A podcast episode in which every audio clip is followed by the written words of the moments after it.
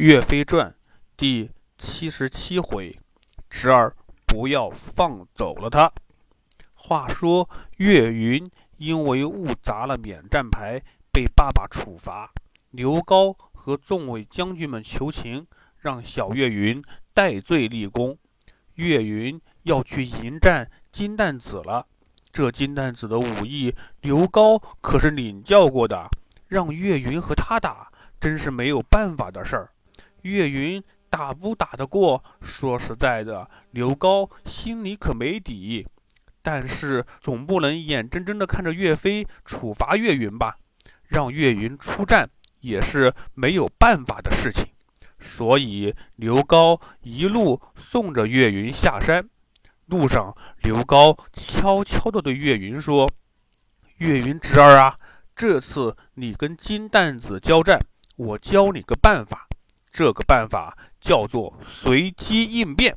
岳云疑惑地问刘叔叔：“怎么个随机应变法呢？”刘高说：“你看哈，你去和金蛋子交战，打得过那最好，你得胜回来，你爸爸高兴还来不及了，肯定什么事儿也没有了。如果打不过，你可千万别往回跑了，回来你爸爸还是要处罚你的。”你呀，就直接往前冲，冲出金国大营，一路跑回家去找你奶奶。你爸爸拿你就没办法啦。你要记住啊！岳云说：“谢谢刘叔叔，我记住了。”两人说着话，就到了山下。那金蛋子还在山下骂骂咧咧呢，什么胆小鬼呀，缩头乌龟呀，别提骂的有多难听了。岳云大喝一声：“住口！让小爷我来会会你。”金蛋子轻蔑地看了岳云一眼，说：“你谁呀？报上名来。”岳云说：“我是岳元帅的儿子岳云。”金蛋子说：“你怎么会在这里？看来派去捉拿你的士兵被你打败了呀！正好，来让本殿下亲自捉拿你吧。”说完。举起冰铁锤就打了过来，岳云舞动银锤招架，你来我往，远远看去已经看不清楚两人的招式了。两人武艺高强，打得太快了。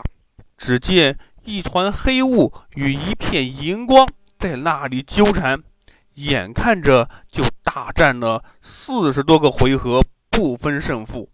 岳云心想：这个金蛋子。果然很厉害，怪不得爸爸要挂出免战牌。金蛋子也暗暗吃惊，他从出战以来还没有遇到过岳云这么强劲的对手呢。两人心里暗暗佩服对方，手上可没停。打了八十多个回合，岳云的动作就渐渐的有些慢了。刘高在旁边看得不由得着急，大声喊道：“侄儿！”不要放走了他！那金蛋子看到岳云体力不支，正在得意呢，听到有人叫侄儿，以为是兀竹在后面喊他，不由得往身后一看。高手交战，哪容得你有半点失误？岳云抓住这个时机，忽然扔出左手的银锤，正砸中金蛋子肩膀。右手银锤手起锤落，将金蛋子打落于马下。岳家军看到岳云取胜，长久憋在心中的一口闷气终于吐了出来。大家齐声呐喊，呼声震天。金兀术看到侄儿金蛋子战死，知道自己已经没有希望再打败岳家军了，一屁股跌坐在了椅子上。他现在只有和岳飞决一死战这一条路可以走了。这边岳飞在牛头山保护皇帝，其他的宋朝元帅也没闲着。韩世忠元帅带领着士兵们平定了国内的叛乱之后，率领十万水军，开着大船，沿着水路也来到了牛头山附近。他没有贸然发动攻击，而是派自己的儿子韩彦直先去拜见皇帝和岳飞，然后再做决定。这位韩彦直也是一员猛将，十六岁的年纪使一杆虎头枪，勇猛无比。他独自一人朝着金兵大营出发，到达营前，二话不说，直接开打，一路杀上山去。路上刚好遇见金国大太子詹韩，韩彦直一连刷刷几枪，詹韩招架不住，就想逃跑。被韩彦直从后背一枪斩于马下，然后杀上山去了。金国这边接连死了二殿下金蛋子和大王子詹韩，顿时军心动摇，金兵们都没有心思打仗了，都想着赶紧回家。韩彦直来到山上，问候了皇帝。皇帝说：“这里有岳飞保护，很安全。”命令韩世忠和其他元帅们不用赶来山上，好好组织士兵，准备协助岳飞捉拿金兀术。韩彦直领命，又把沿途杀死金国大王子詹韩的事情禀告给了皇帝。皇帝好好的嘉奖了他一番。岳飞命令岳云送韩彦直下山。来到山下，韩彦直说：“岳云兄弟，你回去吧。”岳云说：“父亲让我送你下山，哪能半途而回？”韩彦直再三退让，岳云执意要送，说：“让小弟在前面为韩大哥开路。”说完，打起双锤，冲向了金国大营。金兵一看，打败金蛋子的那个小将军来了，哪里还敢抵挡？纷纷闪开一条路，让岳云和韩彦直直接冲了出去。韩彦直一看，这个岳云果然不简单呀！金兵都这么怕他，我也要显示一下自己的本领。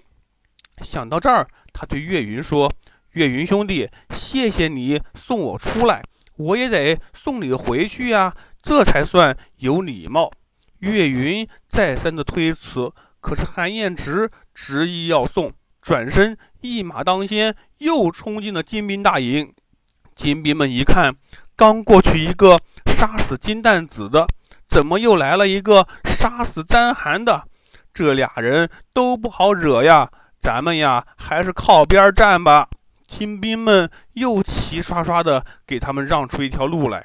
就这样，这两个小将军，你要送我下山，我要送你回营，把金国大营当成了马路一样来来往往。